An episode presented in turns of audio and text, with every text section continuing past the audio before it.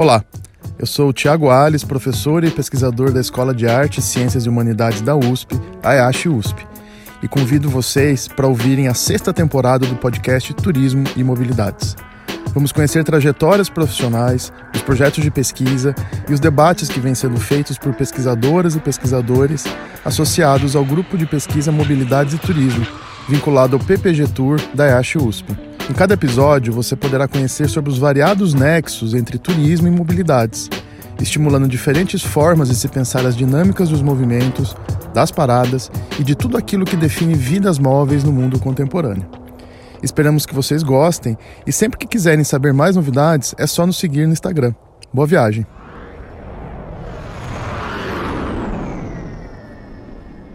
Olá, me chamo Jéssica Frazão e estudo as aeromobilidades aqui no Mob Tour. Eu sou formada em transporte aéreo pela Embi Morumbi de São Paulo, sou mestre pelo ITA, eu fiz engenharia de infraestrutura aeronáutica lá em São José dos Campos e hoje faço doutorado em turismo na USP. Eu trabalho com aviação há pelo menos uns 15 anos, mais ou menos, e hoje eu estou numa companhia aérea regional no Nordeste, montando as áreas de planejamento, revenue management, distribuição e alianças. Minha aproximação com o tema das mobilidades aconteceu a partir de uma disciplina da pós que se chamava Mobilidades e Turismo. Em algumas outras disciplinas já tinha surgido o texto O Olhar do Turista, do John Hurry, que é meio que a base para uma grande parte dos estudos em turismo, em especial em mobilidades turísticas, mas foi a partir dessa disciplina que eu tive um contato maior com o conceito das mobilidades. O que eu achei interessante sobre os textos dessa área, sobre as pesquisas os autores, é a compreensão de que cada pessoa tem uma experiência diferente e que essa experiência é influenciada por questões de poder, classe, gênero, etnia, idade. Esse tipo de conceito, na minha área de estudo, que é a aviação, transporte aéreo, é bastante disruptivo no transporte aéreo, a gente considera cada trecho voado como um passageiro, por exemplo. Mas a gente sabe que uma única pessoa pode fazer 10 viagens ao mês, enquanto outra não viaja. E, assim, para as estatísticas do setor, isso não importa muito. Um trecho voado representa um passageiro e isso já é o bastante.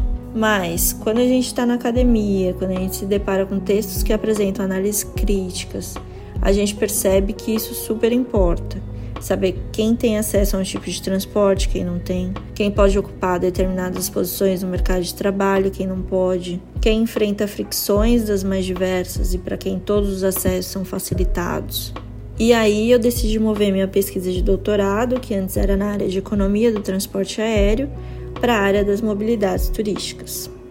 Eu me interesso, além de temas gerais da aviação, pelo tema das desigualdades. Então, no mestrado, eu estudei desigualdade de renda e hoje no doutorado eu estudo desigualdade de gênero. No mestrado, a gente investigou o efeito da distribuição de renda sobre demanda por transporte aéreo. Nosso foco foi no período dos anos 2000, que foi quando a gente teve crescimento econômico com distribuição de renda. Foi um período marcado pelo incentivo ao consumo também. Essa foi uma época de popularização do transporte aéreo, também por conta de algumas mudanças estruturais que já vinham acontecendo na aviação brasileira, isso gerou grande insatisfação para uma parcela privilegiada da população, inclusive, que reclamava que os aeroportos tinham virado rodoviárias. Enfim. Fato foi que nesse período muitos voaram pela primeira vez de avião, isso teve um impacto bastante importante para o setor, para a população como um todo, e nessa pesquisa a gente analisa esse período. Ela está disponível na biblioteca eletrônica do ITA e uma versão reduzida da dissertação foi publicada em uma revista científica. A gente vai deixar os links aqui na descrição para quem quiser conhecer esse trabalho. Bom, agora eu estou mergulhando em leituras feministas para formar uma base de compreensão para análise da trajetória das mulheres que seguem carreira na aviação. Esse é um setor bastante marcado por diferenças de gênero, onde as mulheres estão nas cozinhas dos aviões e os homens na cabine de comando. E quando eu falo que as mulheres estão nas cozinhas, eu estou olhando para a divisão do trabalho no momento do voo mesmo, e onde esse trabalho é feito. Serviço de bordo, ele é preparado nas galleys e as galleys são uma espécie de cozinha das aeronaves. Esse serviço é feito historicamente por mulheres, as comissárias de bordo. Ao mesmo tempo, na cabine de comando a gente tem geralmente um homem como piloto e ele é a autoridade máxima em um voo. A gente tem, claro, um copiloto que está hierarquicamente abaixo do capitão, né, que é o piloto. e essa estrutura se expande para as mais diversas áreas das empresas aéreas. Na história recente do transporte aéreo do Brasil, por exemplo, a gente teve uma, talvez duas CEOs mulheres liderando companhias aéreas. Então, a ideia hoje dessa pesquisa é entender a trajetória percorrida por mulheres que saem da Galley e chegam até a cabine de comando.